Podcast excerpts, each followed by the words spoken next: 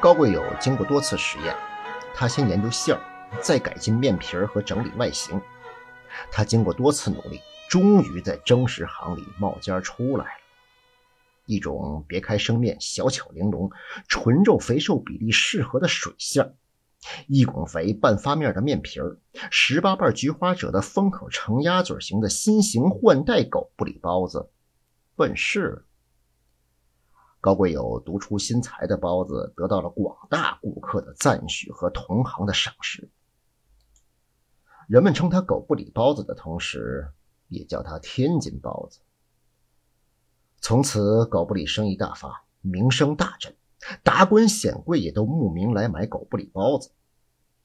狗子在侯家后的中街开了个包子铺，挂了个牌匾叫“聚盛号”，但人们仍然习惯叫它“狗不理”。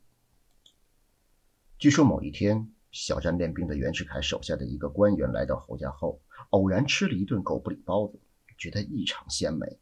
就吩咐下属带回去向袁世凯讨好。